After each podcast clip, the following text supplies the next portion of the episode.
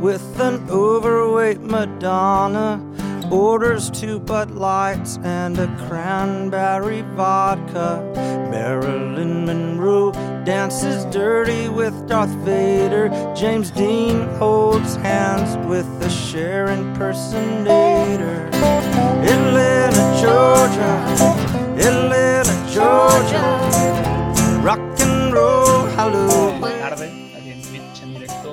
Los que nos escuchéis en podcast, buenas tardes o buenos días, según nos escuchéis, o por la noche. Algunos que esperan a la intimidad de la noche para escucharnos, hay, gente para todo. Y bueno, no hace mucho que estuvimos por aquí, así que tampoco es que haya pasado mucho, pero como comentamos más los fichajes que, que lo que está pasando en la liga, pues nada, destacar que mis queridos Red Sox llevan cinco derrotas seguidas y que han sido barridos por los Rays, que es algo que muchos temíamos, ¿no? En ese campo que, que debería ser demolido y, y acotar esa zona como Chernóbil. Pero bueno, vamos a hablar de cosas más agradables. Y hoy no está Adrián, que está de vacaciones, después de chorrocientos programas que se ha marcado el chaval seguidos. Eh, hoy se merece sus vacaciones. No sé si nos estará viendo, pero John, ¿qué tal? ¿Cómo estás? ¿Qué tal andamos? Esperemos que sí. Aquí ya sabes, eh, nosotros sabemos que tú has estado viendo los podcasts, bueno, los directos cuando has estado fuera, así que seguro que, que Adri también está ahí atento. Hombre, espero, espero por su bien que esté, que tenga cosas mejores que hacer que, que ver. Sí, joder. ¿no? Sí, joder, que lo oiga luego para hacer que le dé a like y esas cosas luego, después de cuando nos oiga en el podcast en Evox o en la plataforma que quiera, que le dé ahí a like. Por cierto, eh, después de una racha triunfal con las medallas de San Marino, John, eh, te ha faltado Turmequistán, ¿eh? Ahí Joder. estarán. Eh, había que fallar alguna. He estado viendo, está el, el tipo este que creo que corre 400, que es de, de Granada, que creo que ganó en las Olimpiadas pasadas medalla, puede ser otra opción para estos. Pero nadie, no hemos recibido ningún pago en la cuenta de, de- Nada, nada. del programa, así que no, no vamos a mencionar más, más países hasta que no recibamos pagos. Es que Bermudas, lo de los bancos eh, decentes y normales, no creo que lo lleven. lo lleven, están acostumbrados. Falta Islas, Islas Caimán, falta entonces. Exacto. Eh, don Javier Beruaga, aquí echando un capote una tarde de miércoles, ¿qué tal? Una como otra cualquiera. Todo muy bien por aquí. Oye, esa granada que habláis no es la de No, la de la Alhambra, ¿no? No, es la otra, la de No, la de no, Hamilton y. Bueno, el padre de Hamilton creo que es de Granada y en el Caribe. Ah, no, era por, ac- por La, acotar. la- la- la Granada menos exótica, digamos, la del Caribe. Noche granadina, ¿eh? Algún día tenemos que hablar con eso. Eh, bueno, Javi, hoy no estás solo, hoy estás acompañado por otro paisano, Diego Carmuega. ¿Qué tal? ¿Cómo estás? Bienvenido al podcast. Hola, buenas. Pues por aquí ya con problemas de última hora, viste que cambio los cascos. es Te oímos encender bien, el te oímos podcast bien. y quedar sin batería, así que Nosotros te oímos bien. sufriendo después de la derrota de anoche de, Bueno. de mis Dodgers, después de... Estamos, Todo el año estamos- esperando. Se oye bien y todo va bien, ¿no? Estamos. Sí, sí, sí. Espero que sí, creo que... Y nada, dispuesto a comentar un Bueno, poco la eres de los Dodgers, para que la gente lo de los sepa. Dodgers, sí. Eres nuestro. Sí, Mario, te, perdemos. Te perdemos, Mario. Eh, te, te pregunto yo, Yago. eh, eh, bueno, ¿cómo, ¿cómo está yendo la serie? Luego nos cuentas un poquillo sobre el equipo, pero lo de más actualidad, ¿cómo están recibiendo a los Astros, los, los Dodgers? Pues era lo que comentaba. El recibimiento calentito en el estadio, pero parece que no nos viene nada bien, porque la verdad es que ayer las voces, el público estuvo encima, pero los bates se apagaron completamente, por lo menos los nuestros. Entonces, eh, a ver qué tal hoy por la noche. Hay un, Tampoco hay- es que te hay- mucho. hay- un tweet. Hay, hay un tweet un poco cabrón del CM de los, que ha titulado la victoria de hoy como los ganadores ganan. Y me parece un poco. No sé, que después de todo lo que se ha sabido de ellos me parece un poco sobrada, porque todos sabemos que no han ganado de la forma más lícita que existe. Entonces, no sé, me parece una sacada un poco exagerada. No sé tú qué piensas. Personalmente, la, la verdad es que yo he sido, yo creo que soy de, los que más eh, criticó el tema de, de, bueno, pues de las trampas. Era una- me ponía caliente rapidito, pero a, a día de hoy, después de pasado el año pasado, yo creo que bueno, es- está bien porque va a alimentar, entiendo que va a establecer ahí un, una enemistad eterna eh, por los años y los años, pero bueno, a, a, día de hoy ya casi los astros, varios jugadores ya no están allí, las series que estamos teniendo son bastante cortas, entonces tampoco te permiten mucho más. Y yo creo que estaría, esto puede ir a, a mayores si llegamos otra vez a enfrentarnos en, en octubre. Pero así de momento para temporada, las ligas, el enfrentamiento, el cruce entre ligas no te permite ir mucho más allá. Pero bueno, como digo. Si, si, eh, si eso ocurre. No, no, tú y yo también. Hace... No, que si eso ocurre, el señor Manfred va a hacer un backflip, pero vamos. Eh, un Astros eh, Dodgers como final de las World Series. Vamos, creo que las audiencias solo por el morbo subirían mucho. De todas formas, hay que, hay que hablar de, bueno, de, de los fichajes. Eh, hablamos el sábado por la noche de los fichajes de los, de los Dodgers y bueno, parece que, que habéis entrado en un vicio absoluto de ganar siempre y, bueno, las dos perlas más absolutas, bueno, aparte de los Cavs que había en el mercado son vuestras, ¿no? Tri Turner y, Max Scherzer. Eh, había un tweet que ya comentábamos que ni siquiera en los fantasy te permite elegir a todos a la vez. Me refiero a Scherzer, a Kershaw, a Bueller. Eh, ¿Qué tiráis ahora con esto? Porque los Giants también se han reforzado bien. Sí, pero yo aún así, te lo decía el otro día, yo creo que los Giants siguen, mira, es decir, el refuerzo es evidente y es gordo, pero creo que siguen pensando más en el año que viene que, que en este. Eh, de todas maneras, para nosotros es que eran necesidades. Y yo creo que también algo le tuvo que hacer la, la gerencia de los padres a Friedman, porque últimamente, si los padres dicen un nombre, él llega, pone el dedo ahí en la llaga y dice, para mí. Entonces, Scherzer sonaba para ellos, llegó, puso lo, la granja a funcionar y, y para casa.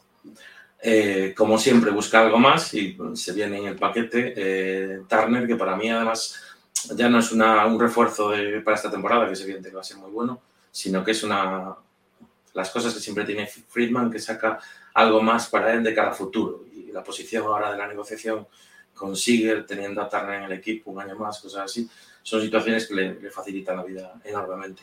Y a nosotros que estamos plagados de lesiones y todo eso, en general es más aire a la zona de bate, que no es la más necesitada, pero bueno, bates nuevos nunca viene mal y que si no se lo digan a los Yankees, que será por, por añadir carreras y jonradas. Luego, luego, hablaremos de lo cómico que fue que los tres jugadores salidos por los Cavs en su primer partido lograron un home run. Es algo, pues, un poco. No deja de ser curioso, pero bueno, es una forma de empezar muy, muy bien. Eh, John, que... Cuatro si juntas a Jock Peterson en, en Atlanta. Ah, pues mira, ese no lo sabía. Sí, este, es, este es el momento en el que Raúl apaga el podcast y se nos vuelve unos meses.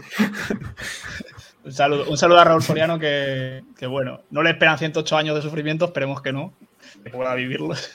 Pero bueno, sí que los, los caos, bueno, supongo que hablaremos algo entendido de, de ellos más adelante.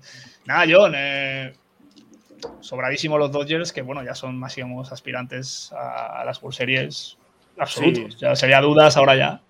Sí, me, mencionabas ahora que si se diera el Astros eh, Dodgers en series mundiales, que parece una opción más que factible. No sé si en Las Vegas, que les gustan este tipo de cosas, hay apuestas al respecto de cuáles pueden ser la, las series mundiales, pero creo que no se pagará mucho que pueda ser un Dodgers Astros, eh, dos equipos que se han reforzado muy bien. Dodgers, eh, justo hoy, hace un par de horas salía, lo menciona aquí Javi Cía en, en los comentarios. Javi Cía, que le mandamos un saludo, que siempre nos, nos aporta un montón de, de, cosas, que ha firmado Cole Hamels, también para reforzar, para dar todavía más profundidad. No sé si está confirmado al 100%, pero vamos, parece que está prácticamente hecho. Eh, han firmado a, a Cole Hamels para reforzar y dar aún más profundidad a la rotación. Sí que están todas las dudas de Hamels, que el año pasado me parece que lanzó un partido o algo así con los Rangers, había estado recuperándose bastante tiempo por su cuenta, ha estado lanzando pruebas ante distintos equipos, jugadores de distintos equipos. Creo que no han firmado un contrato, además, lo he visto antes, no sé si un millón de base y 200 mil dólares por cada apertura que, que, haga, lo cual no está mal si lanza. Eh, vamos a echarle 7, 8 partidos de aquí a final de temporada regular, pues eh, ya son otro par de, de, millones más, prácticamente, millón y algo. Eh, un contrato más que interesante el de Hamels. Lo he mirado porque a ver cómo están los Dodgers. Ahora mismo Spotrack le pone en 42 millones y medio prácticamente por encima del, CBT, unos 16 millones que tendría que pagar de multa. Pero es que los Dodgers, pues bueno, han visto eh, por lesiones que han tenido muchos problemas para, para la rotación. Eh, de hecho, Fangraphs ahora mismo les pone una rotación de tres lanzadores, Scherzer, Urias y, y Biller. Si ahora se le añade Hamels, pues es eh, rotación, eh, profundidad, al final es lo que están necesitando ahora los Dodgers, ¿no? Aunque sea, aunque Hamels no esté muy bien, eh, tenga pues es un poco de óxido, si les puede acumular entradas, les puede dar un poco de descanso a ese bullpen, es lo que necesitan. Si tienen que pagar un poco extra, pues oye, se paga y, y listo. Y luego cuando vayan volviendo gente como Kershaw, Dustin May y tal, si es que, bueno, Dustin May no sé si... No creo que vuelva este año, pero bueno, si pueden ir volviendo los que tienen ahí, pues eh, que, les, que les aporten y desde luego se convierten en candidatos claros a, series mundiales, ¿no? Con lo que tienen de Trey Turner además y tal, pues eh, un equipo con muy pocas fisuras y que desde luego va a lanzar un ataque total a ese primer puesto que tienen los, los Giants y a ver qué, qué, capacidad de aguante tiene en San Francisco de aquí a final de temporada. Sí, yo lo veo más como una situación de resistencia, porque además Doc no es conocido por, por meter presión y todo eso, eso. Yo siempre lo he valorado como un entrenador que gestiona mejor el vestuario, que todo el mundo, es decir, la gente no entre en grandes depresiones, ni se ponga muy nervioso, cosas así. Entonces entiendo que contra Giants, yo creo que la versión o la idea que tiene el equipo es ir más a largo plazo. Malo será, en algún momento caerán, nosotros vamos a recuperar jugadores, vamos a seguir. Y lo que decís, básicamente ahora la rotación de, de los Dodgers es un, es un desastre. Eh, mm. Partíamos supuestamente con seis lanzadores o seis posibles lanzadores, May, Tommy John, ya a ver si el año que viene Sí, hace algo. Eh, Gonsolin desde el principio de temporada con problemas con el brazo, eh, sale y entra en la IL todo el rato, Kershaw volvió con problemas de espalda. Entonces al final, pues aún lo hablábamos ahora que estábamos hablando de la serie de Angels y todo esto que va a haber, es que actualmente tienes a Bueller, hoy que va a tirar Scherzer y tienes a Urias. Y ahí se te acabó el, los titulares o posibles titulares. Y a partir de ahí Dodgers va a tener que jugar pues dándole, dándole eh, iniciando con Price, que después del año parado y todo eso, pues tampoco puedes mandarlo muy largo, o con el mítico día de bullpen, que lo que hacen mucho es darle a White dos, tres entradas como opener y luego ir metiendo bullpen, o si no, si Nelson ya salió de la, bueno, acaba de volver de, de la IL, también si coge confianza, pues podría ser abridor, pero bueno, poco más. Y dentro de lo que cabe los fichajes, pues Scherzer sí que se va a poner ahí, pero vimos también que fichamos otro abridor como era Duffy, no va a venir hasta el mes que viene. Mm. Eh, James ahora, por ejemplo, yo lo que leí es que se va directo a las menores a ver qué, cuál es la realidad del, del brazo, cómo, cómo, lo tiene, cómo está Sí. Entonces ahí vas, también es una duda, es decir, es un refuerzo, si, si está preparado bien, pero tampoco se sabe muy bien cómo va a empezar. Y a día de hoy, pues lo que decíais, eh, starters reales son tres y se va a tirar de Price, pues abusando un poco. Y de esos tres tenemos a Urias, que nunca ha lanzado tanto como esta temporada. Entonces está ahí todo el rato el riesgo de a ver si se va a romper o no. Bueno, pero ya ha Y- demostrado que puede ser un, un pitcher muy fiable. Sí, pero está últimamente se está viendo que el equipo, o por lo menos el staff, le está cortando las salidas. Es decir, a Urias ya lo ves a, a cinco entradas, sexta ya ni la ve, me refiero, es una cosa así un poco por tener cuidado, que yo es decir, con todo el sentido del mundo, pero, pero bueno, que ves que no, es, es el, digamos que ahora mismo es el- la situación más compleja, porque en el resto del tema de bateo, aunque hay mucha baja, eh, pues es decir, el line-up el line-up ahí sí que es muy profundo, porque además este año, pues eso, gente que no pensabas que aportara tanto está aportando, como Taylor, que está aportando muy bien, Turner, eh, eh, nuestro capitán, nuestro veterano, no, no recién fichado, está aportando muchísimo. Eh, después Will Smith reventó. De hecho, una de las razones, después hablamos del fichaje y de lo que nosotros dimos y todo eso, yo creo que una de las razones por la que se incluye a nuestro primer prospect en, en el traspaso es porque se espera de Will Smith ahora que sea un catcher 100%, no hacer este tema de, de repartir los partidos a la mitad con, con otro más y, y cosas así. Entonces, eh, yo creo que ahí pues hay días que no, que no funcionan, como el otro día, se quedan a cero, no sé qué les pasa, se duermen y además se quedan a cero, ya es, no es a hacer una carrera, Sí. no, no, no. Pues sí que es raro para ese equipo. quedarse sin. Absolutamente, pero llega al día siguiente y te hacen un 8-0, te hacen al contrario. Meten ellos 8, 12, lo que sea, y, y bueno, dentro de lo que cabe al final el picheo, sean tres, son Ah. tres de muy alta, muy alta calidad, me refiero, no. Una montaña rusa de emociones. eh. Aquí los aficionados de los Mets y los, y los Braves están acostumbrados a ello. Sí. Yo quiero hacerte una pregunta, Yago. una- Eh, sí, perdona, perdona, John. Sí, no, una cosa muy rápida, porque supongo que movimientos como el de Hammers o el de Danny Duffy de, de ficharle aún estando lesionado, que tardará un poco en volver, supongo que hacen pensar que, por ejemplo, Walker Bueller no se cuenta mucho, o perdón, Walker Bueller no, eh, Trevor Bauer no se cuenta mucho con él para este año ya, ¿no? Porque si estás pensando más en de aquí a un mes o lo que tarde Danny Duffy, supongo que se verá muy a largo plazo lo de, lo de Bauer, si es que vuelve. No retiren cargos, no creo que haya. Yo creo que no cuentan con él. No cuentan Yo- yo con él. Hay dos posibles casos, eh, es decir, se va, se va a esperar y todo eso, pero si va en cargos, yo creo que se va a ir y los 42 millones que estamos por encima del presupuesto y su salario, eso se va a ir abajo porque se le va a cortar el contrato y todo eso. Y si no hay, yo, Friedman en eso siempre se cubre. Yo creo que ahora mismo el equipo está montado para como si no existe. Y si Ujú. llega octubre y de repente te aparece Bauer en la rotación, pues. Eso, eso ya es trampa. o sea, ya- Claro, si tu rotación en octubre es eh, Bueller, Kers, eh, Scherzer, Bauer y detrás de eso tienes Urias, Price, Price Gonsolin, refiero al plan. Tienes Pues, tre- tres Cy Youngs más un tío que acabará siendo Cy Young, que tengo toda la sensación que es Walker Bueller, que si no lo es es porque hay un extraterrestre en los Mets, que ya hemos hablado mucho de él eh, este año. Pero vamos, que... No, lo que te quería preguntar antes es, ¿qué sentiste cuando escuchaste lo de Pujols, que iba a ir para el equipo? Y si eh, te está sorprendiendo su rendimiento tan, tan digno que está teniendo en esta temporada.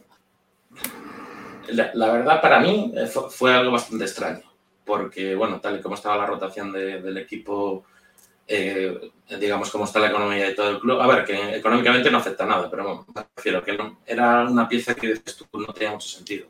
Una vez visto en el equipo, pues la verdad, hasta parece que para él le vino bien, porque estamos, es decir, comparar los partidos de antes, que iba todo serio, y ahora en, el equipo está todo risas, eh, está la broma esta del abrazo, siempre tiene que abrazar que hace honrado carrera, cosas así, me refiero en plan. Fue como una segunda juventud. En cuanto a rendimiento, pues, es decir, no se le puede decir nada. Eh, rendimiento para un jugador que viene a cubrir dentro, que, a ver, siendo Pujols, lo que, lo que, Pujols, lo que viene aquí ahora a hacer sería cubrir bajas, darle aire a Mansi en primera, permitir un poco más de rotación y todo eso, pues eh, la verdad es que no hay ninguna queja. Eh, está cumpliendo bastante bien. De hecho, el otro día fue él el que hizo la, la limpieza de bases para, para ponernos ya 5-0 con Arizona y volver a meter. Entonces, encantado de disfrutarlo. Son estas cosas raras que a veces yo por lo menos no esperaba y, Sí. y surgen. Una, Sí, para- una pregunta, una pregunta, ya que habláis tanto de payroll, yo tengo una consulta sobre sensaciones para Yago al respecto de cómo es ser aficionado y cómo ves a la directiva y a los propietarios estando, es que no me hago la idea, en un club en el que supera por, ¿cuánto eran? ¿40 y pico millones el... Sí, el- 40 y el- ahora te digo. 42 La y medio es- prácticamente. ¿Qué sensaciones transmite el equipo? Tra- ¿Transmite una preocupación sobre eso o son dan la imagen de ir en un Rolls Royce con el dedo del medio sacándolo por la ventanilla? Es que, a ver, el- el- la curiosidad es, a Friedman toda la vida, todos estos años, se le acusó de que no, no ponía el dinero, que siempre a los grandes fichajes no se atrevía, que siempre tenía la granja como muy cuidada, que no pagaba, tal, no sé qué. Entonces, de repente, ahora se desmelenó. A ver, nosotros, es decir, la, la ventaja, yo, yo que normalmente estoy acostumbrado a estar en equipos más pequeños o ser aficionado a equipos más pequeños, la verdad es que en los Dodgers vas como, con la sensación del Rolls Royce. Es decir, hay dinero, hay dinero de sobras, está el contrato de televisión, me refiero, se va a renovar, eso va a ir a mayores. Entonces es como, a, a día de hoy como si fueras eh, muy sobrado. Y aún encima, como te quitaste de encima el tema del anillo ya- o del, del título, que ya está, las Series ya están ganadas, ahora es como, pues... Es que a- a- estamos estamos anímicamente eso, es- eso no es pagable. ¿Sabes? Digo que anímicamente quitarse ese San Benito de vuestra mochila de las World Series, eso es impagable. O sea, eso. Sobre todo para el objetivo de Friedman. Es decir, eh, lo que está Exacto. claro es que, Es que ya se puede ir un- perfectamente. equipo, pero ya no irse, sino el, el hecho de que quiere un equipo que esté en las finales todos los años. Pero tú tenías unos Dodgers que si están en las finales todos los años y no las gana, eso sí que es, eh, te acaba marcando, me refiero. Es en plan, tú año tras año llegas y todas las finales las pierdes y, todo, y, eh, entráramos en una racha muy mala. Final perdida, final perdida. Hay Tanto con la de los Red Sox como contra la de los Astros, siempre está ese asterisco un poco, ¿no? De que a los Red Sox también se les puede achacar ciertas trampas. Eh, esto se ha, dicho, no tan exageradas como la de los Astros. Y también coincidisteis con unos Red Sox históricos, eh, los Red con más victorias de la historia, un equipo que eso era una, una, alegría fantabulosa constante y tampoco tuvisteis suerte con los rivales, quiero decir. Pero tú piensas que todo este, todo este tiempo eh, no se decía, bueno, tu, tuvieron mala suerte, siempre era el discurso de Kershaw es un desastre final del tiempo, es decir, una, una, figura para los Dodgers como Kershaw, que va a ser de los, de los más grandes lanzadores de la franquicia, era es un desastre, es que en los momentos grandes no, no rinde, en postemporada nunca hay tal. Me refiero, la, yo, lo, yo lo veo desde dentro, para mí, pues como dices tú, nos enfrentamos a equipos grandes, estar tres años en finales es muy difícil. Yo todo eso lo valoraba, pero lo que es la idea de prensa, el rum rum que hay alrededor del equipo era más Kershaw no rinde, el equipo es un desastre, Friedman no gasta el dinero porque no, al final no trae un gran nombre, no sé qué. Eh, al entrenador también se le decía, no, es que en los momentos grandes se hunde porque siempre escoge mal, porque pone a Kershaw y debería haber puesto no sé quién. Me refiero, siempre había una carga sobre mucha gente. En los equipos grandes eso es inherente. O sea, es que sí, sí, sí. Si pones a Kershaw y ganas o pierdes, pierdas, si pierdes el partido, hagas lo que hagas, estás jodido. Si lo pones, porque lo has puesto. Y si no lo pones, con Kershaw hubiéramos ganado. Siempre es lo mismo. O sea, pero a todos los equipos grandes, Yankees, eh, incluso a cualquier otro deporte. O sea, si pierdes, hagas lo que hagas, ahí el entrenador tiene poco que decir y poco que hacer. Incluso si volviera al pasado, díselo a Kevin Cash, bueno, que el favor que os hizo con Blake Snell. O no, es que no se sabe, joder, es que. A ver, yo soy de, los que dice que sí que nos hizo un favor. Pero bueno, es decir, para eso las estadísticas. Edu de Paz lo dijo, que el alivio que sintió cuando salía el montículo Kevin Cash y decía, ah, bueno, supongo que todo aficionado Dodger diría, pues, pues, vale, de lujo. Pero ya, no solo los aficionados sí sentimos alivio. Yo imagino que hasta influye en el bateo. Yo creo que el line-up, cuando vio que se iba, fue como, pues reseteamos, bueno, siguiente, vamos a nuevo. Incluso los jugadores de los Reyes también se quedarían un poco perplejos, de decir, ¿por qué? O sea, no, entendemos esto. Pero bueno, eh, ¿tenéis alguna pregunta más sobre los Dodgers? Yo quería preguntarle eh, sobre los padres, porque así como los Giants sí que se han movido, parece que los padres han quedado, bueno, se han quedado igual, prácticamente. Al final con lo de Hosmer lo han mantenido, pero, pero ahora está unos partidos por detrás de vosotros parece que no va a ser tan contender como, como se estipulaba antes. A ver, yo, personalmente creo que, eh, es decir, eh, Friedman les hizo daño porque el refuerzo que más necesitaban, que sería para la rotación, se lo quitó. Eso es. Entonces ahí es lo que duele realmente. Otra cosa es después contenders, porque yo considero que en la nacional los tres vamos a llegar. Entonces, si nosotros pasamos delante y ellos van a, Wildcard, yo no me los quiero enfrentar a una, me refiero, al final a, serie corta o a un partido, ahí vas a, jugar contra su mejor lanzador. Entonces, que no tenga una rotación muy larga, te va a dar igual. Y el line-up sigue teniendo la potencia que tiene. Entonces, para mí, es decir, pues a largo plazo, a lo mejor eso les ha cortado la posibilidad de aspirar a ganar la división, entre que ya están por detrás nuestra, ya está muy bien y todo eso, pues a lo mejor eso les ha complicado más la vida pero en octubre pues, A día de hoy está pendiente el tema Tatis, que creo que es muy importante. Ya sabéis que está lesionado y están diciendo que, que, es posible una operación que lo retire de, la, de esta temporada en la que hay tantísimas lesiones, tanta gente importante que, que, no va a optar al, al MVP simplemente porque las lesiones se le están dejando de lado. Yo tengo otra, no sé si para allá o, para todos, al respecto del fichaje de Turner. ¿Significa eso que un jugador que yo creo que es el que más me gusta de, los Dodgers y que está en último año, si no me equivoco, que es Corey Seager, eh, está diciendo un posible adiós a los Dodgers? Eh, personalmente. está para el año que viene también. Lo sé, yo personalmente diría que sí. Luego Freeman te puede hacer una locura. Es decir, yo este año no esperaba fichar a Bauer, por ejemplo, por 40 millones. Entonces, a lo mejor Freeman te hace una locura y te lo encaja. Pero los Dodgers, eh, en su mentalidad a largo plazo, tienen que encajar las piezas. Y tú te viene la renovación de Bueller en, breves. Y dudo que dejes a un lanzador como Bueller irse del equipo. Eh, tienes también Bellinger que entra en breves. Eh, es decir, tú al final tienes una, una serie de, de, renovaciones que tienes que hacer en los próximos años. En los próximos años y Siger, el contrato no se lo vas a poder hacer de dos años. No le vas a decir, va, pues te pago dos años, tantos millones. Siger seguramente vaya a buscar uno de diez años.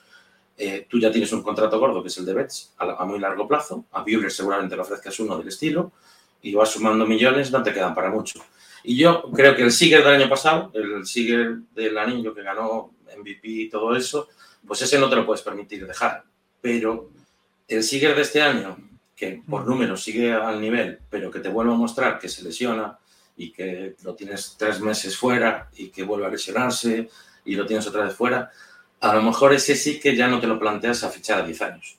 Porque a lo mejor dentro, es decir, sí, a lo mejor ya es un riesgo que todos los años lo tienes fuera un tiempo y a lo mejor después al cabo, es decir, no te dura 10 años, al cabo de 5 o 6 ya tiene una acumulación de lesiones que es una locura y no tal. Entonces, yo, yo era lo que decía de que se cubren las espaldas, por lo menos en cuanto a la hora de fichar o lo que sea. Yo soy de la opinión Ese... que si el año que viene, el año pasado, el 2020, no se podía eh, valorar como un año a tener en cuenta en casi ninguno de los aspectos y características, yo creo que este año a nivel médico tampoco se debería tener, debería tener valor porque está siendo diferente el balance que estás comentando, Javi, lo haremos a final de temporada, porque aún habrán casos de lesiones largas, porque quedan dos meses de competición y la gente ya lleva muchos kilómetros en las piernas, como dicen en ciclismo. Pero yo lo que quería decirle a Yago, eh, el leverage, o sea, el, el, el contrapeso de, de Siger para, para negociar es, joder, tengo un MVP en una serie mundiales. Sí, sí, totalmente. Aunque la temporada fuera la que fuera, al final las series mundiales jugaron a siete partidos igual que otro año, contra un rival muy digno que os puso contra las cuerdas. Y eso, ostras, para un contrato de 10 años es aquí tengo esto. ¿eh? Y, y, mayor que, que, el MVP, yo ya digo, me refiero en plan, fue una realidad que el año pasado de Siger fue una barbaridad.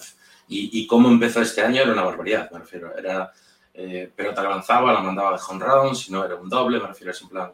El, el, ritmo de bateo fue una locura. El, el pero de Siger de este año fue defensivamente, que pelota que pasaba cerca suya, pasaba, y cosas así. Y después el tema de las lesiones. Pero, pero claro, tú no dejas a un jugador que te va a hacer un 900 ops todos los años, no lo dejas ir así porque no te defiende tan bien como, yo qué sé, como otro o por cualquier otra tontería. Lo que pasa es que sí que, Creo... sí que tiene un, un bagaje de lesiones gordo.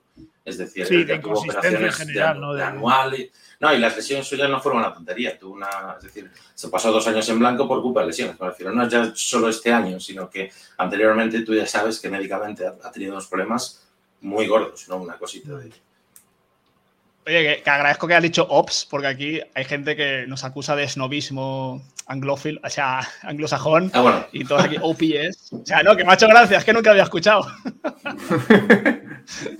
me, ha, gustado el ops.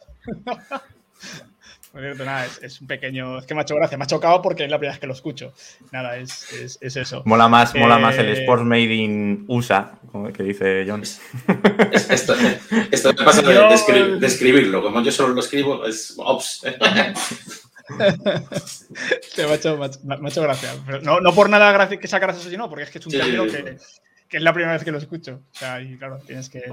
Que tengo amigos o escuchantes que nos dicen, hostia, tío, es que a los que somos más clásicos en el idioma castellano, no, a veces nos perdemos con tanto DH y con tanto tal, ¿no? O sea, esas cosas que, que, al final es jerga que, bueno, el que sea el que vea béisbol, aunque no hable inglés, sí. se entiende. entiende porque es parte de, del lenguaje. Eh, ¿Queréis acabar algo con los Dodgers o pasamos al siguiente tema? O... Yo creo que podemos pasar, si queréis. Eh, Raúl, Raúl Soriano, abrazo, amigo. Vamos a dar caña un poquito. Eh, ¿Qué debe sentir un aficionado de los Cubs cuando en el primer partido de cada una de sus estrellas, ahora más añadido a Peterson, que no, no lo sabía. Peterson, sí. No lo sabía, pero sí que han dado la. Mejor porque no era de esos eh, Cubs históricos del año 2016, entonces no entra en esa ecuación, pero bueno, eh, sí que ha debutado con Conrad también. Tanto Rizzo con los Yankees como Brian con los, con los Giants. Ay, hostia, se me va. Perdón, chicos. Tengo unos problemas de conexión hoy terribles. Bueno, la cuestión que, que tan Javi Baez con los Mets para, para, para alegría de John, eh, Richo con los Yankees y, y, Brian con los, con los Giants eh, han conseguido honrar en su primer partido y bueno, pues una forma de comenzar muy agradable para sus respectivas eh, aficiones y bueno, es una forma de decir, bueno, pues hemos acertado de momento con los fichajes y pues meten miedo un poco, ¿no? En esas divisiones, tanto Giants como ahora Dale, John, que, le per- que perdemos a Mario. Sí, sí, Sí, no, yo creo que, a ver, para, para la gente de los Caps no tiene que ser fácil ver a tres jugadores, sobre todo tres jugadores tan eh, importantes, tres jugadores que han significado tanto que dentro de toda esta historia de los 108 años sin títulos, el equipo que llevó a, mm, o la plantilla que llevó al club, a la franquicia a solventar esos problemas, eh, eran tres jugadores que destacaban mucho, tres jugadores que prometían encima ser buques insignia o pilares claves de una dinastía por ser jugadores jóvenes, etcétera. Y son jugadores que tienen que ser eh, duros de ver salir, tener éxito. Al final, yo creo sinceramente, creo que es más dura el hecho de que, más duro el hecho de que salgan que no el hecho de que consigan los home runs, porque eso al final, tarde o temprano, son tres jugadores de un talento tremendo que le van a conseguir. La anécdota, hombre, que, que sí, que en el primer partido respectivo eh, lo hayan conseguido, pues eh, tiene que ser duro, pero más que salgan, empezar a ver lineups que no están ni uno de los tres, es que no es uno, Brian, que sabes los problemas que hubo por lo del tiempo de servicio, etcétera, etcétera, etcétera, eh, que pueden ser problemáticos, o sea, que más o menos se sabía que podía salir, Baez que se había dejado querer, pero un jugador como Rizzo, que yo creo que era el símbolo real de, estos Caps, la pieza central de ese vestuario, eh, pues eso, tiene que ser doloroso. Ya se está hablando de que seguramente se está hablando mucho, están preguntando mucho, se está comentando en podcast, en, distintos sitios, en artículos, de si podrían volver. Todo el mundo habla de que el más factible sería Rizzo. El otro día vi en el tweet, en el Twitter de- del podcast, en Pichos Podcast, eh, nos mencionó alguien con. Entiendo que es un- una frase que había dicho eh, Rizzo, que era de algo así, de que él quería, él se quería haber hundido con el barco. Si el barco se iba a pique, él quería haber estado ahí con, con el club. Eh, yo creo que para pa- de todos, es, es el más duro. Yo creo que Brian ya tenía la cabeza en otro lado. Para él, 2021 era conseguir buenos números para conseguir un buen contrato en otro sitio. Baez eh, se había dejado querer, había dicho lo de que quería jugar con Lindor, etcétera. Para Richo yo creo que ha tenido que ser muy duro. Y yo creo que es un jugador que se planteará mucho volver y volver a intentar montar ahí en, en Wrigley, en el norte de Chicago, una, una franquicia ganadora. Veremos a ver si, si lo consigue o no. Yo creo que han conseguido piezas interesantes, Madrigal cuando se recupere, eh, Armstrong, etcétera. Pero sí, para, para Chicago es el final de una era y sobre todo una era que deja un sabor un tanto agridulce en el sentido de que prometía más, más anillos de las series mundiales y que se ha quedado un poco en, en nada al final. No sé si visteis la imagen de Chris Bryan cuando le comunican que se va. Está en el dogout, en una práctica de bateo, y se salió en Twitter. Y está ahí con un entrenador al lado y una, o sea, una sonrisa oreja a oreja, se abraza con él, como bueno, me voy, pero aquí feliz que me voy, ¿sabes? Y no es una sonrisa muy espontánea y creo que es un poco definitoria de lo que dice John, ¿no? Que a lo mejor Richo no, no le sentaría tan bien, o no le siento tan bien cuando le traspasaron, pero Bryan parecía que sí que, que ya, bueno, no tenía más que ofrecer en, en ese equipo y, y que le vino bien en su aspecto personal el irse, de, el irse a, Y Baez a- costas también- más cálidas. Baez seguro también está lo mismo, contentito de, de estar eh, mano a mano con, con Lindor, con su compatriota.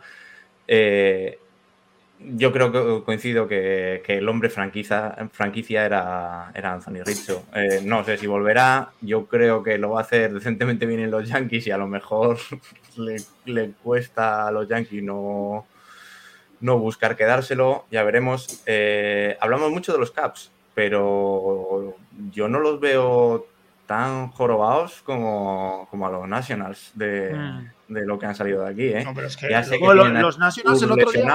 y, y a Corbin, pero día el resto. Josiah Gray, que fue uno de los que recibieron de, de los Dodgers, creo que abrió ya un partido el otro día. Pero sí, eh, no me gustaría ser. Para Rizzo tiene que estar siendo duro, quizás cambiar de equipo y tal.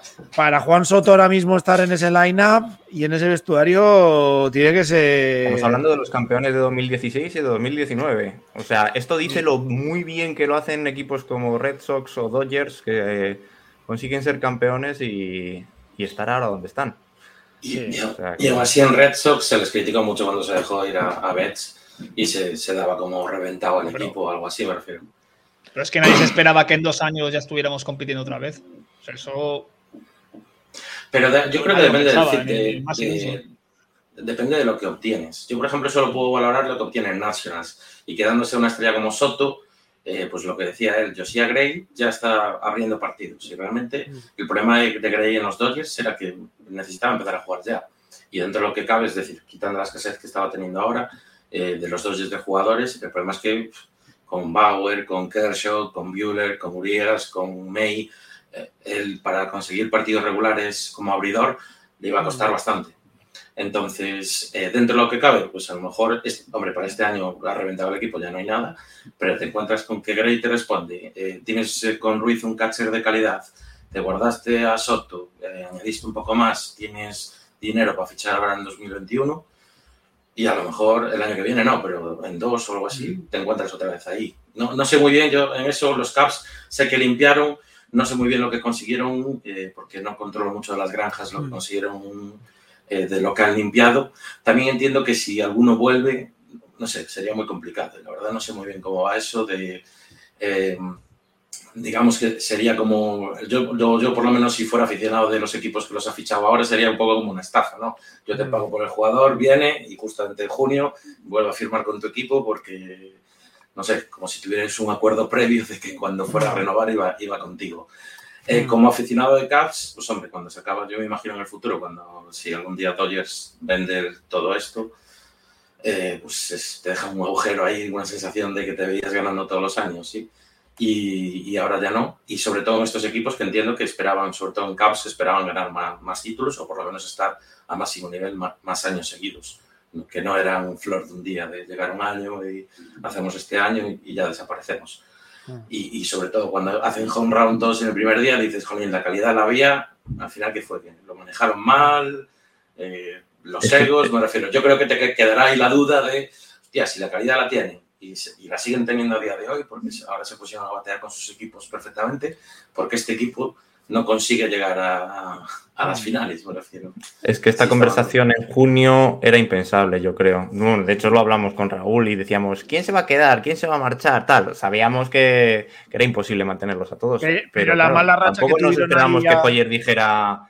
Sí, "Pum". pero la para- mala racha para- que tuvieron ahí a finales de junio, que encima se solapó con una racha excelente de los Brewers que abrió ese hueco en, en la central de la Nacional, al final yo creo que es lo que mató. El otro día eh, oía, no sé si era en el podcast de Buster Olney, un, un invitado que tenían que decía que se había encontrado casos eh, a lo largo de su, de su carrera como periodista de general managers que unos días antes de- del trade deadline le habían dicho, mira, si ganamos el partido de hoy, vamos a ser compradores. Si ganamos el partido de hoy, si perdemos el partido de hoy, vamos a ser vendedores. Si un partido te puede decidir el futuro de la franquicia, por lo menos a corto plazo de ese nivel, eh, para los Caps que perdieron un montón de partidos a la vez que, Milwaukee ganaba 11 seguidos, yo creo que te tiene que, derrotar. Y, y yo creo que ya viendo lo que se veía, lo que acaban contrato, etcétera, pues eh, se han puesto a la venta totalmente.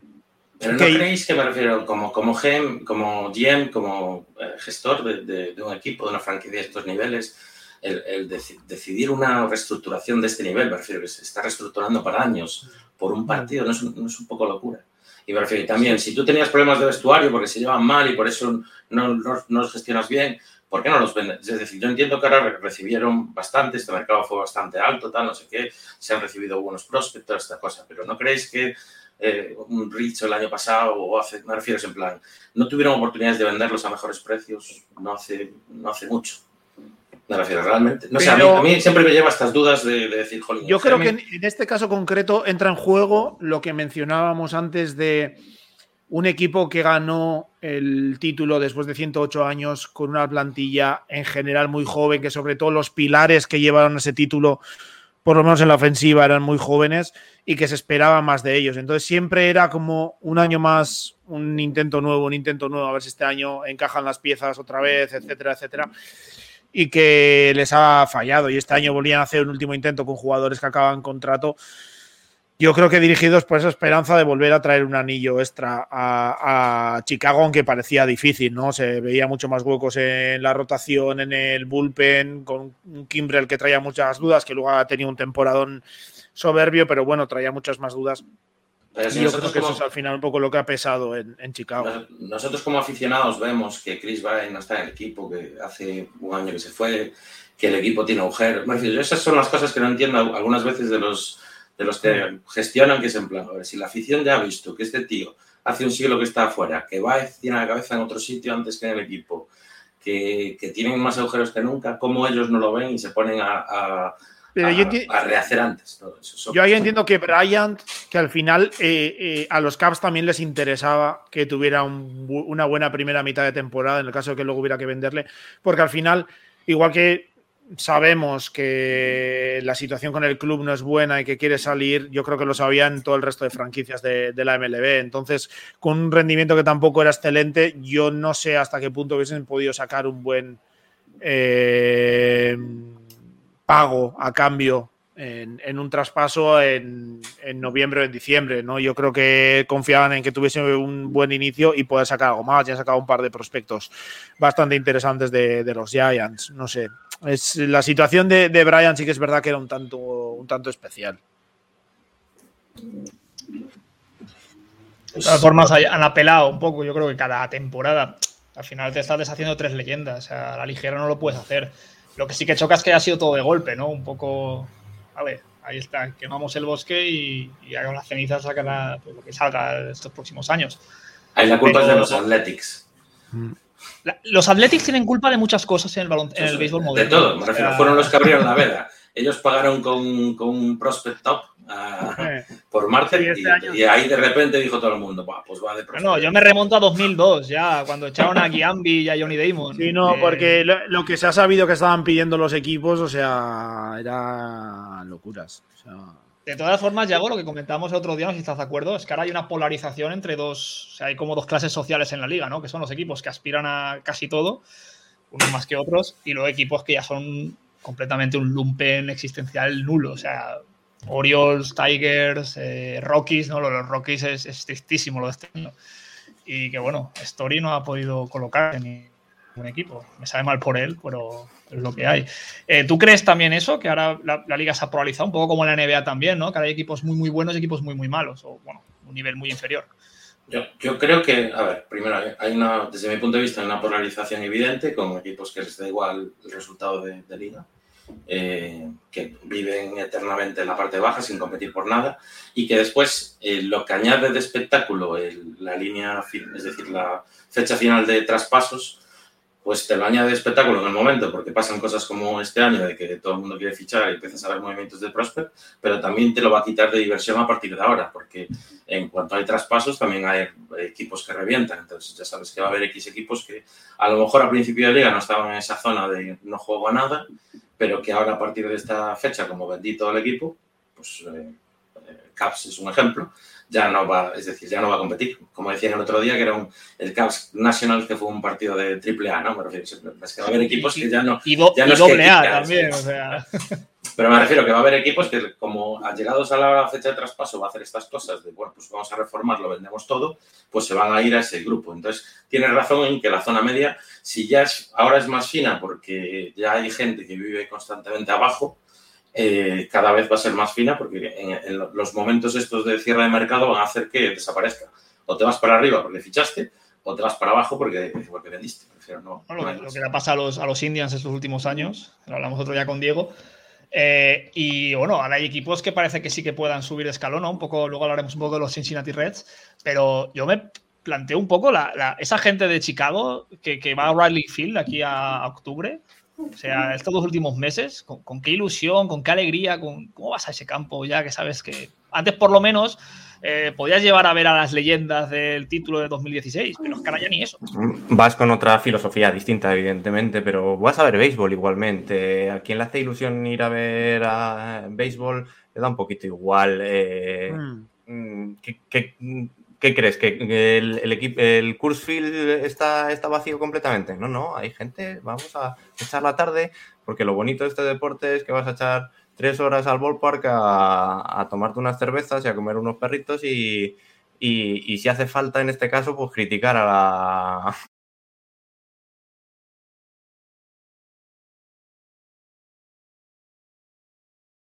ya con el acuerdo de volver a tu equipo, la verdad es que eh, para mí me parece un robo al otro equipo, pero la verdad el, el negocio es redondo. Es decir, Pero, vendes, pero al final. sacas hay- prospects y luego vuelve. lo- los Yankees ya saben que ellos tienen dos meses y medio de Rizzo, si luego lo pueden renovar, o si Rizzo luego se va a jugar a Colorado o a Miami o donde sea. Al final los Yankees hicieron la misma con, con Aroldis Chapman, se lo vendieron a los a los Cavs a cambio de Gleyber, si no me equivoco, y, se, lo, se lo llevaron ahí. Luego se lo volvieron a, a fichar. Entonces, pues es eh, un poco lo que lo que viene en este momento de, de traspasos, de que sabes que lo que supone un alquiler. O sea, tú sabes que tienes, te aseguran dos meses, si hay playoffs, tres de tus jugadores. No puedes esperar eh, mucho más. Que también preguntaba Javi Cía eh, un poco antes, eh, referente además a, a los Dodgers, que ahora nos preguntaba sobre el bullpen, si no tenían que haber reforzado el bullpen en vez de traer a, a Trey Turner. eh, que hay. Yo tengo un poco la sensación un poco extraña siempre con el bullpen de, de los Dodgers, porque siempre tengo la sensación de que un poco se pone la lupa en un equipo tan completo como, como el de los Dodgers, que siempre se pone un poco mm, la lupa sobre el, el bullpen de, de Los Ángeles, que sí que es verdad, estaba mirando aquí rankings y están séptimos en era dentro de los equipos de relevistas, así que, por ejemplo, pues eh, están teniendo algún problema de control, pero en general están en el tercio superior de los rankings. Sí que es verdad, se ha hablado mucho de Kenny Jansen, de jugadores. Aquí nos menciona eh, Javi a, a a Víctor González, a Jimmy Nelson. Pregunta si no tenían que haber traído a alguien como Daniel Hudson en vez de Trey Turner. Eh, no sé cómo lo ves. Yo creo que al final lo de Trey Turner mm, se cubren un poco lo que mencionábamos de Seager. Eh, también yo creo, no sé hasta qué punto no hay un componente si querían traer a Scherzer. Washington estaba intentando colocar también a Trey Turner. Ya llega un momento que están intentando colocarlo para sacar todo lo que pudieran y han tenido que, aceptarlo. Y no sé cómo lo ves si no crees que siempre se puede mejorar, siempre pueden, podían haber traído alguna pieza o a Brad Hahn incluso de, lo- de los propios Nationals, pero que quizás hay un poco de- del foco muy puesto ahí en, eh, en el bullpen de los Dodgers. No sé cómo lo ves, si da tantos problemas como puede generar tantos problemas como se ve desde muchas zonas o si, o si no es tan para tanto. A ver, yo, eh, bueno, perdona que justo llegaba la familia. No, espera, Eh, eso hay que comentarlo, hay que comentarlo. Eh, los que estéis escuchando un podcast. Eh, aquel, No aquel dejáis experto- nada, no dejáis nada. aquel experto famoso hizo muy viral el vídeo que estaba hablando de sanidad y se le metieron los niños en mitad del Skype. Tal nos cual. ha pasado esto en Picheo Salvaje Podcast. Así Tenéis que, que contar toda la vergüenza, de verdad, ¿eh? que no, no, no dejáis nada a, a ha sido gracioso. Pues- sea, Además, justamente fueron a Feria del Libro y venían a enseñarme los libros que, de compra. Eh, nada, pues eso, que básicamente de los Dodgers yo creo que no, no valoran el, el bullpen como a lo mejor se puede valorar en otros equipos. He llegado a esta conclusión, me refiero, es opinión mía, después de mucho tiempo. Primero, eh, Jansen, es, a pesar de las críticas, sigue siendo un closer de calidad, al que le estás pagando mucho dinero, estás invirtiendo mucho en él. Yo creo que el equipo o el staff tiene confianza en él, entonces no es una cosa que te traigas a alguien y lo sustituyas y ya se acabó. Eh, y después, eh, yo creo que el staff valora que eh, eso sí que, el bullpen sí que lo puede cubrir desde las granjas, sin problema ninguno. Entonces, eh, año tras año, yo creo que invierte más en traer otras cosas que conste que ha traído, ha traído para cubrir, porque tiene eh, tanto Kelly como. eh, ay, ahora no me sale. Estamos siempre Sí, con, la broma de la, de la granja y no me sale.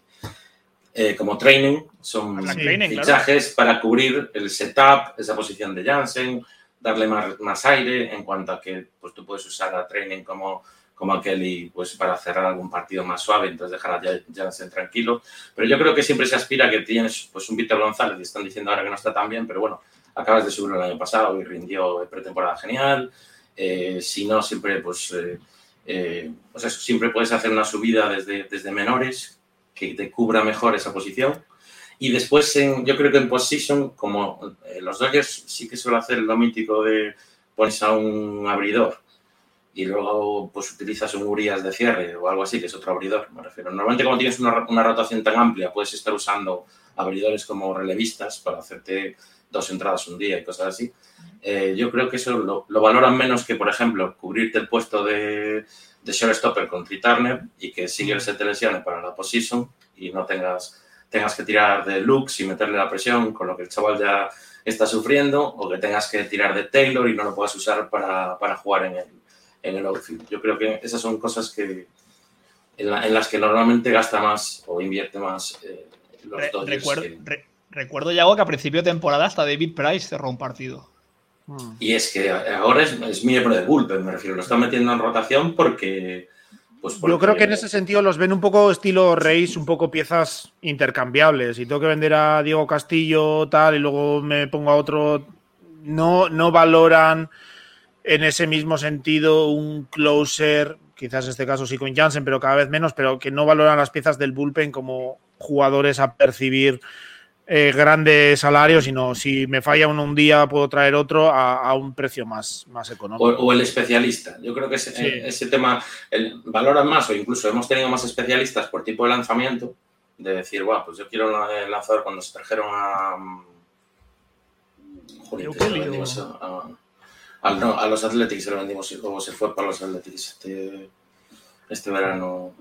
No, Black, Black Training estaba en los Athletics. No sé si en ese cambio no, no recuerdo ahora quién. No, Cose, Co- eh, ah, Es Bueno, igual. ahora no me acuerdo.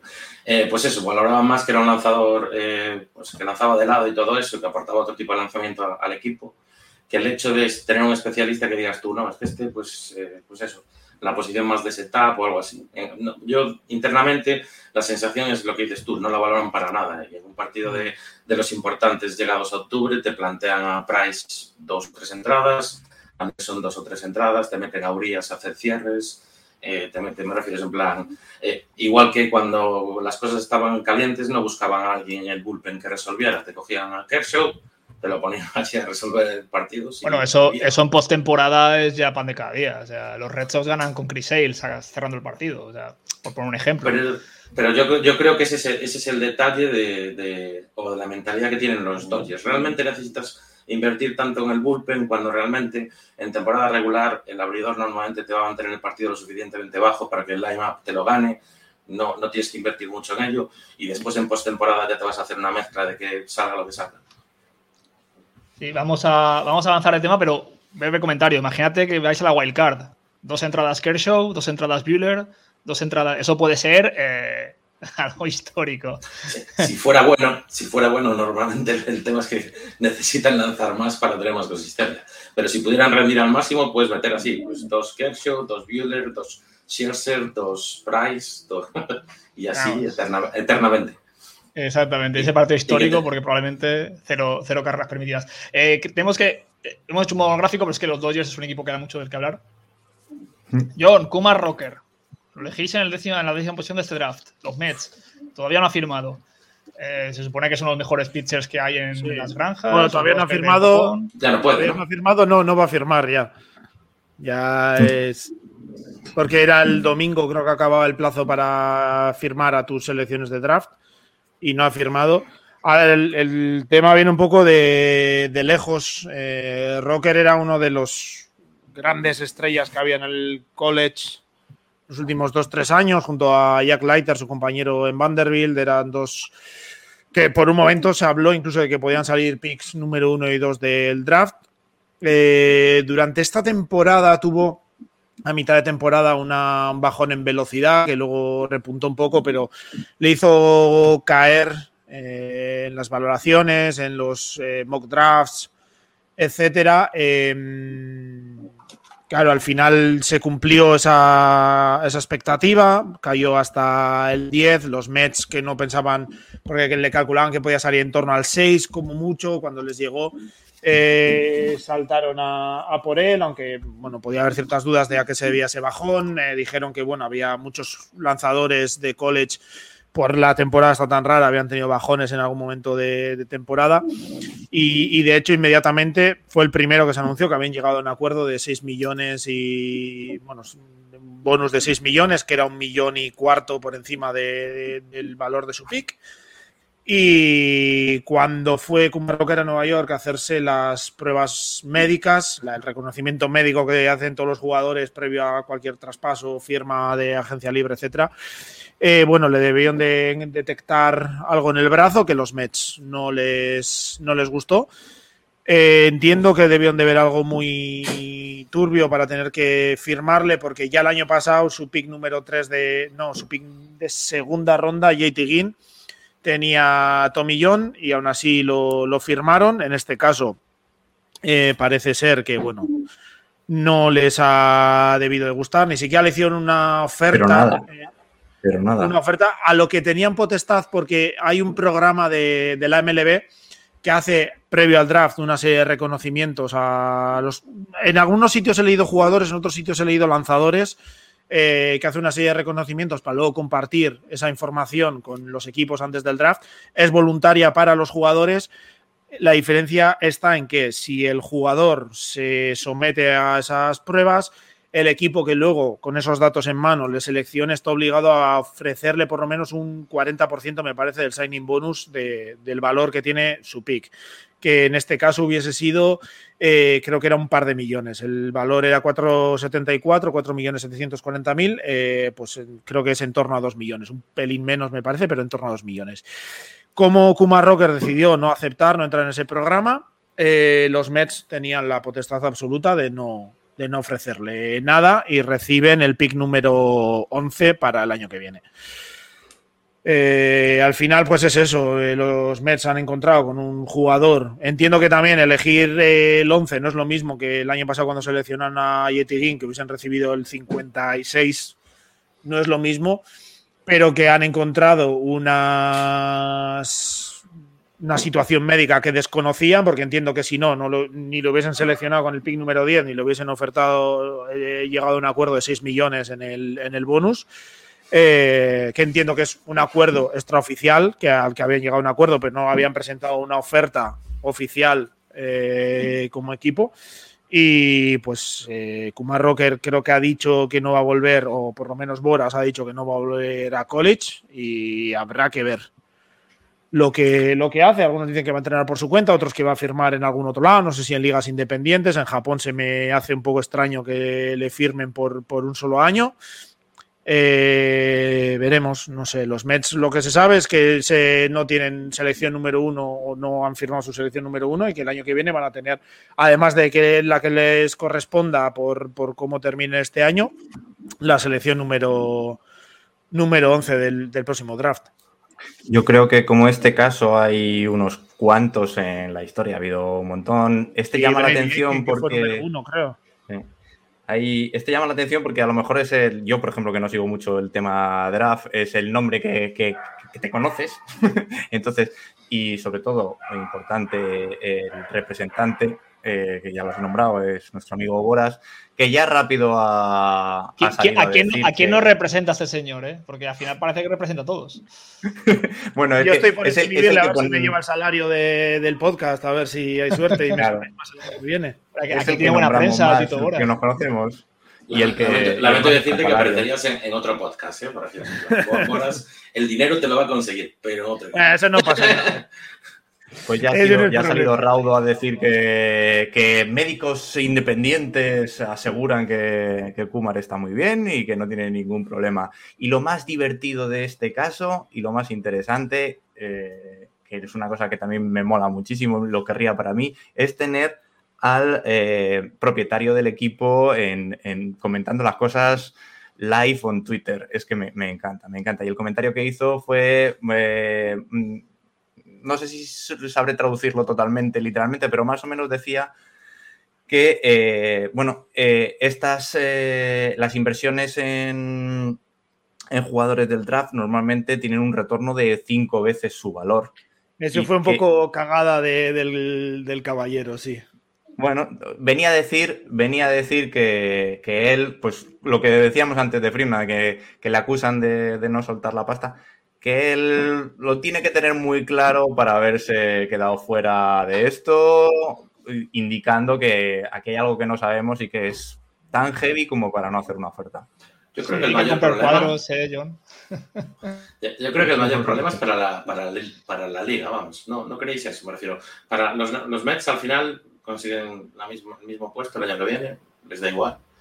Eh, al fin, es decir, el draft MLB no es para conseguir un jugador para este año que te vaya a ganar el campeonato, me refiero, eso sería de, cara al futuro y todo eso, y no lo tienes asegurado, puede salir como puede salir bien o como mal, pero para la MLB, si Boras te coloca, que vosotros decíais que no, de un año no, pero si Boras te coloca a este tío también en Japón por seis años, eh, con contrato como consiguió, porque cuando salió lo de Boras se decía que tenía otra persona que ya, ya ha puesto en Japón y le hizo un contrato de seis años por seis millones.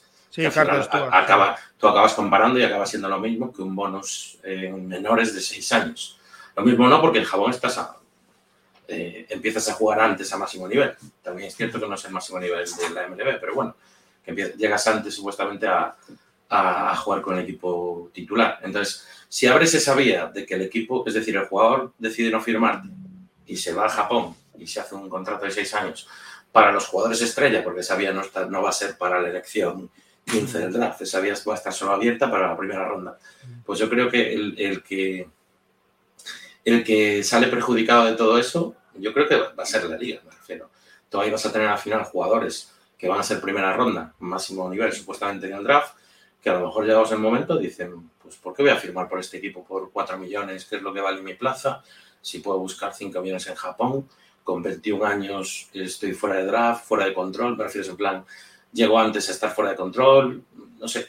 Yo creo que Sí, pero, pero ten en cuenta que ahí te supone pasar 5 años en Japón. O sea, Kumar Rocker no te iba a venir este año a la MLB, pero tampoco te va a tardar 5 o 6 años en llegar a la MLB. Kumar Rocker, viniendo de college en 2023 a más tardar, tendría que estar debutando en, en MLB y cobrando. Pero le estás pidiendo, me refiero, yo también entiendo que al jugador le estás pidiendo hacer un año más en college o en otro sitio, en el que si además ya hay dudas sobre su físico, a lo mejor rompe hmm. finiquitado y no tiene un contrato. Hmm. Yo entiendo lo que dice. Kuma Rocker va otra vez al college, entrena con su equipo, llega a mitad de temporada, rompe, no tiene un duro.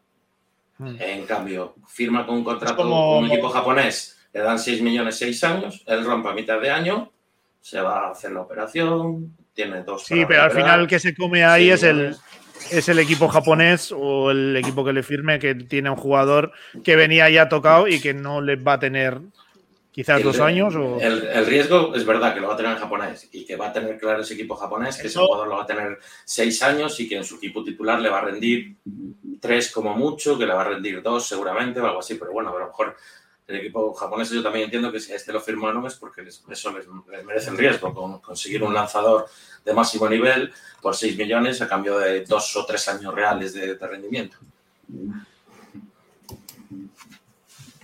También te digo que yo creo que, hay muchas estrellas ¿no? Que, mm. que, renuncian a su último año para evitar eso, lo de las lesiones y todo eso, para y dice, pues mira, prefiero aspirar a menos, pero tener un contrato asegurado, porque no me voy a lesionar, que, que no de la otra forma.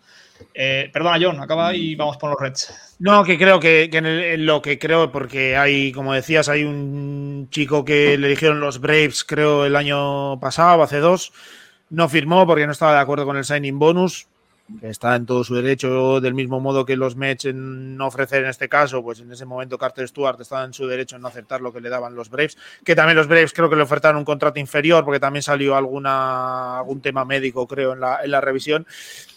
Pero yo creo que hay un componente más de Boras y de tal, un poco de orgullo del jugador y más de Boras de decir que los podemos mandar a Japón y tenerlos allí en Japón y os quedáis sin estos jugadores eh, yo hasta que no vea tres, cuatro jugadores haciendo eso, mm, no sé, yo creo que se podría aplicar quizás en jugadores de, instituto que van a tener más lejos, tal, que no en lanzadores de, college, pero veremos a ver cómo, cómo va evolucionando el tema. Y, yo, pensando en esto, se me ocurrió una idea, como, ¿cómo veríais como solución? Esto es de inventiva total, que se hiciera algo como, como el, draft de la NFL, que tienen un, draft de primavera.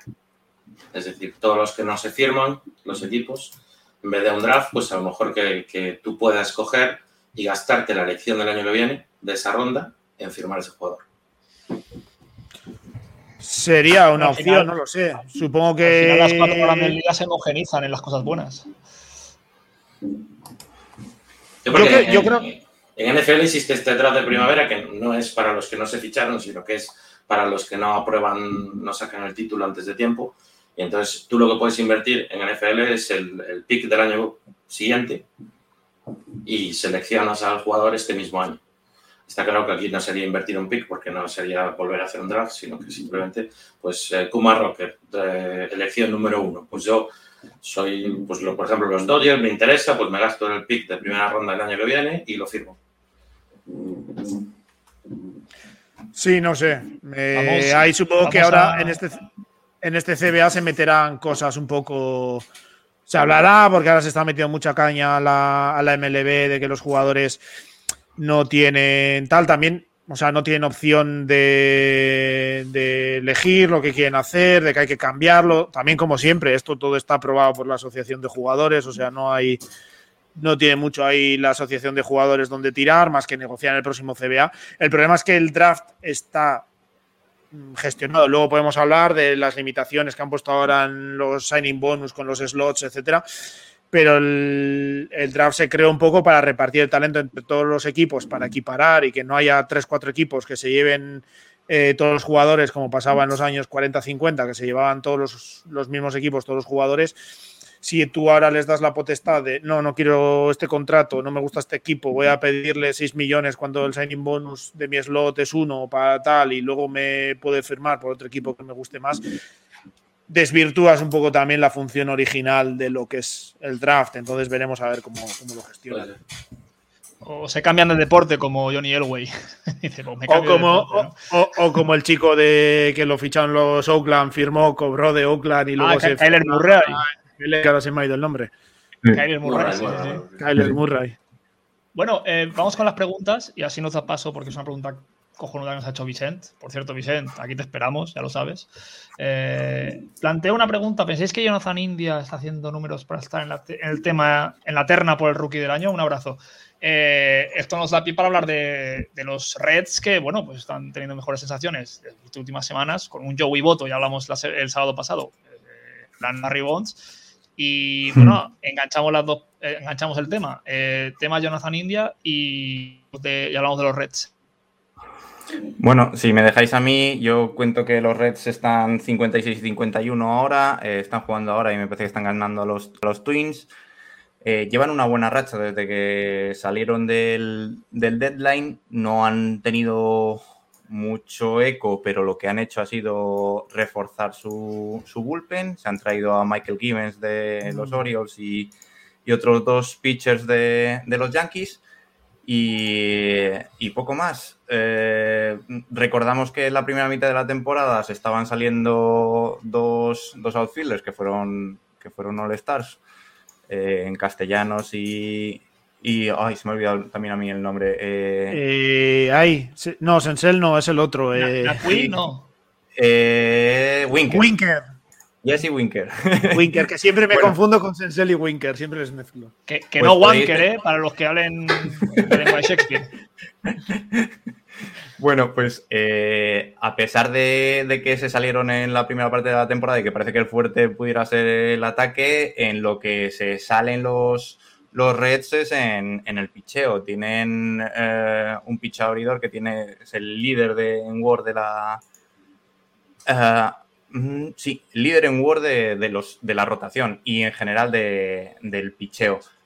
Mm, están a 7,5 de los Brewers en su división, pero casi más interesa decir que están a 5 de, de los padres. O sea, estábamos hablando siempre de que, de que los padres Dodgers Giants eh, en esa división se van a jugar los dos, los dos wildcard. Bueno, casi te diría que en- más que en la este, en los Reds está a lo mejor la esperanza de, cambiar un poquito eso.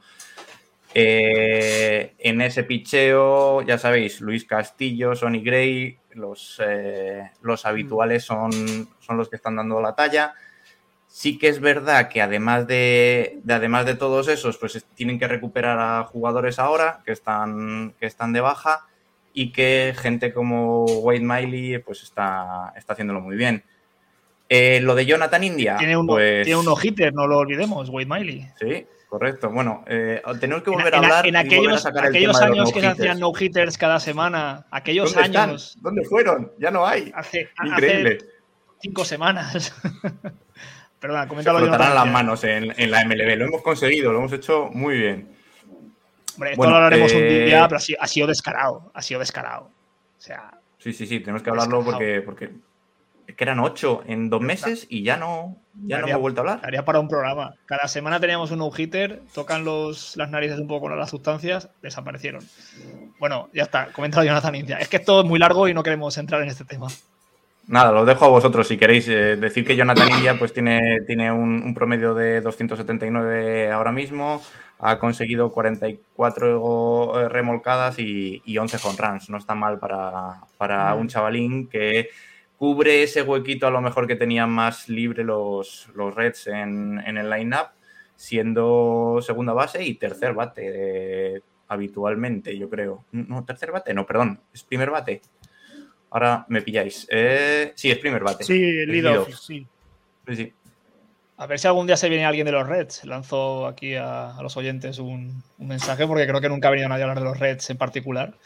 Es un equipo que lo tenemos un poquito dejado de lado. El año pasado Muy dejado de lado. A, Muy dejado de lado. llegaron a, a, la primera ronda, perdieron contra los Braves de una manera muy honrosa en partidos de estos que de, de 1-0, 2-1. Sí, permitieron tres y, carreras en dos partidos, creo. Luis Castillo y Bauer. Estuvo, y no les estuvo, estuvo, muy bien, muy divertido, sobre todo para la gente que nos gusta el, el béisbol de. El, el Amarrategui.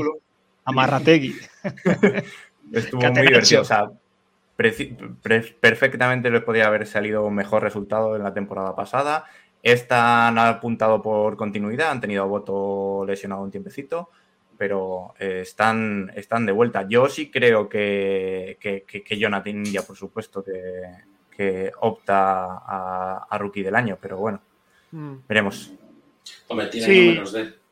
Sí, yo creo que sobre todo eh, los Reds les ha pasado que, bueno, India estaba haciendo una gran temporada, pero estaba un poco oculto por, el temporadón de Winker y, Castellanos. Y yo creo que lo, lo, que bueno que ha tenido es eh, que con las lesiones de ambos, Boto tuvo una, un resurgir importantísimo con los home runs y el otro ha sido Jonathan India, que un poco han, han ocupado todo ese ese poder, o sea, es, esa responsabilidad de sacar adelante la ofensiva del equipo, lo ha hecho muy bien, está con un OPS de 117, OPS Plus de 117, eh, 11 home runs, 40 y tantos, 44 RBIs, como lead-off, que es una, un puesto importante y sobre todo que el que parecía gran candidato, que era Trevor Rogers, pues eh, el otro día Vicente también me comentaba que le están gestionando un poco más el, eh, las entradas, creo que ha pasado por la IL, eh, ha tenido un pequeño bajón respecto al inicio de, temporada, entonces, pues bueno, ahí se le abren un poco la, las opciones.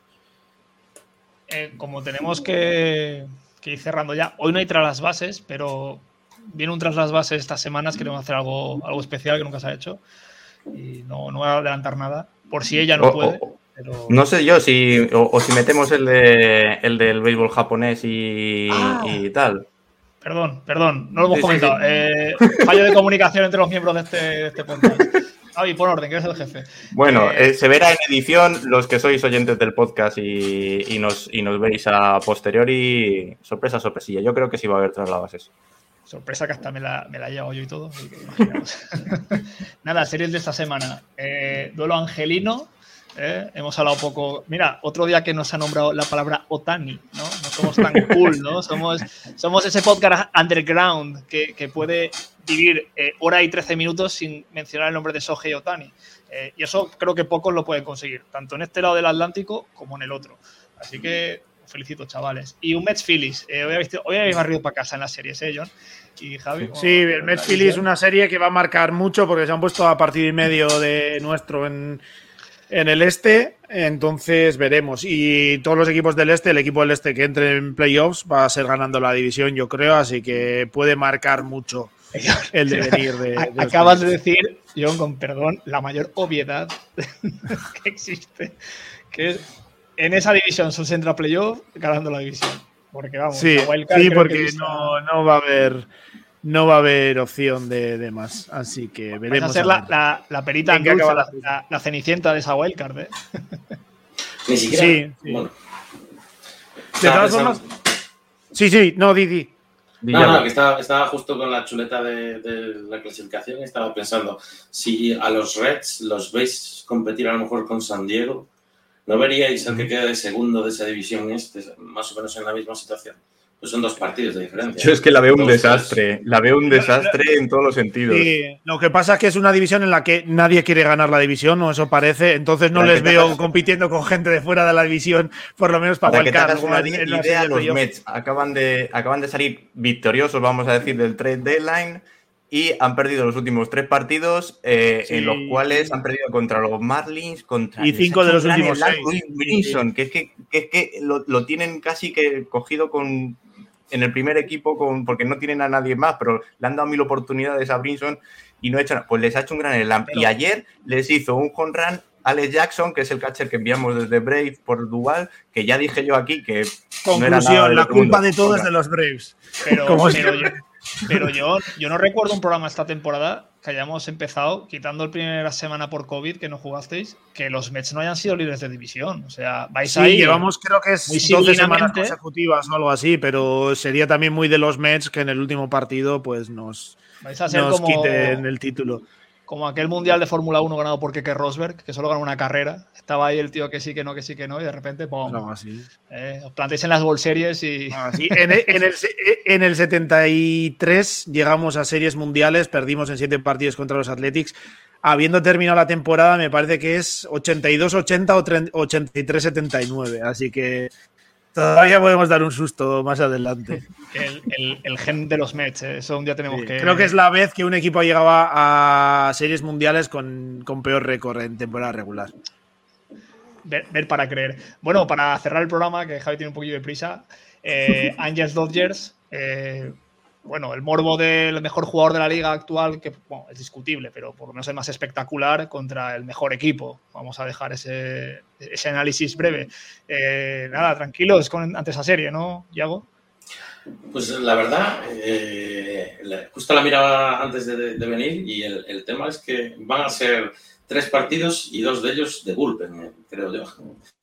Tenemos Urias para el primer partido y el segundo lo va a empezar Price con la limitación que os decía seguramente, que se haga tres, cuatro entradas nada más. Y el tercero ya va a ser de bullpen de cabeza. Entonces, eh, le pediremos A a. Otani que se vaya de vacaciones el fin de semana y, y a ver si, si de ahí sacamos, porque eh, si no vamos a dejarnos aún más partidos con, con los Giants. No, pero confiado del todo, no. A ver, poco a poco, pero para, para lo que es la serie, la verdad es que no, no tenemos nada más de lo que hay, que debería llegar, pero nunca se sabe.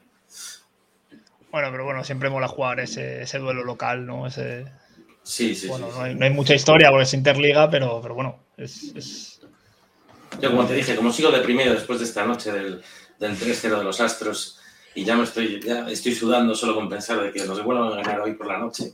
ya- bienvenido a la vida de- del este de la Nacional, así, así son nuestras mañanas.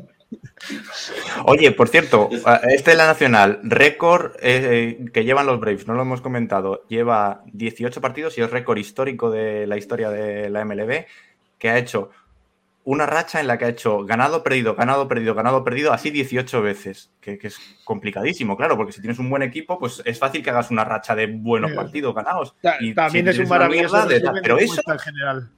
La división. Pues ese- ese es el resumen. La división Ya, no la quiere y ayer- ganar nadie. ¿Y ayer qué hicisteis, Javi? ayer ganamos a los Cardinals. Pues hoy todos a apostar, a, a- a hipotecar todo tu, tu capital líquido a, a Hoy que- toca que a, a que, quieras. a que extendéis la racha a 19. Es- ha- habéis inventado la martingala del béisbol, tío. O sea, ni Dostoyevsky en el jugador, eh, los Braves, tío, está aquí. En fin, nos ponemos. Pero mira que tanto que hablábamos de la clase media desaparecida y hablamos de los Reds, tenemos a los Braves. Una Por eso es este mágico. Por eso es mágico este deporte, porque en cada uno de sus dramas, cada equipo tiene algo que ofrecer, ya sea cómico o sea terrible. Y lo de Javi me parece muy agradable, ¿no? Muy... Sí, te vas tranquilo a la cama, ya sabes qué vas a hacer hoy. Irregularidad total, sí. ¿Y sabes qué vas a hacer mañana? Ganar. El cojonudo. pues nada, señores, que creo que ya va siendo hora de cerrar. Yago, muchas gracias. ¿Te lo has pasado bien? Sí, sí, me lo pasé muy bien. Para cuando queráis. Creo que el, el, el, nivel que nos has dado. Ahora ya hay, hay, vais a competir tú, Yedu, por, por ser el, el, que hable de los Dodgers en este, en este oh. podcast. Pero como lleguéis a las series mundiales, os comprometemos a traeros a los dos a la vez. A los dos. Era ahí un, un bucle Vamos, la, la Vais- fuerza máxima. vivir el, el mundo Dodgers. Sobredosis de Dodgers. Sobredosis de Dodgers. Y si ganáis ese programa, yo no lo hago, ¿eh? Yo me voy a. Quedáis vosotros ahí En- hablando. En, y- ese, en ese nos dejáis solos, ahí hablando. Os, deja- os dejamos que son. que, que habléis, lo veis, las, las hazañas del equipo. Autobesándonos, qué buenos somos, qué buen equipo. Este año lo vamos a fichar todo. que bueno, pues eso, que, que gracias por haberte pasado y bueno, gracias has a estado en directo en Twitch y pues, mañana ya saldrá el podcast con esa sorpresa que nos tenía Javier tras las bases, que pues tengo ganas de escuchar porque no sé de qué va, así que pues, esas ganas de, de escucharlo. Así que ya cerramos por hoy y bueno, nos vemos la semana que viene si todo va bien. Así que hasta luego. Ok. Atlanta, Georgia, Atlanta, Georgia, rock and roll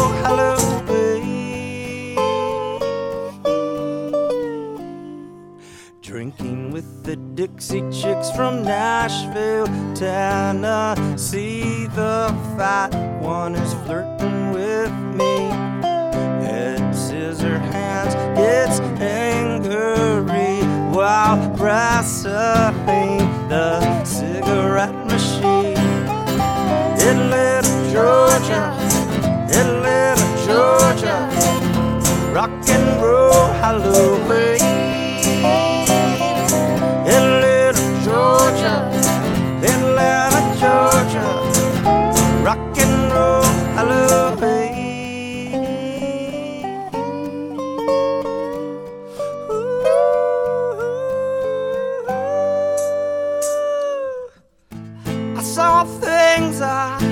I hope you never, never ever have to see. I saw Elvis make out with Jesus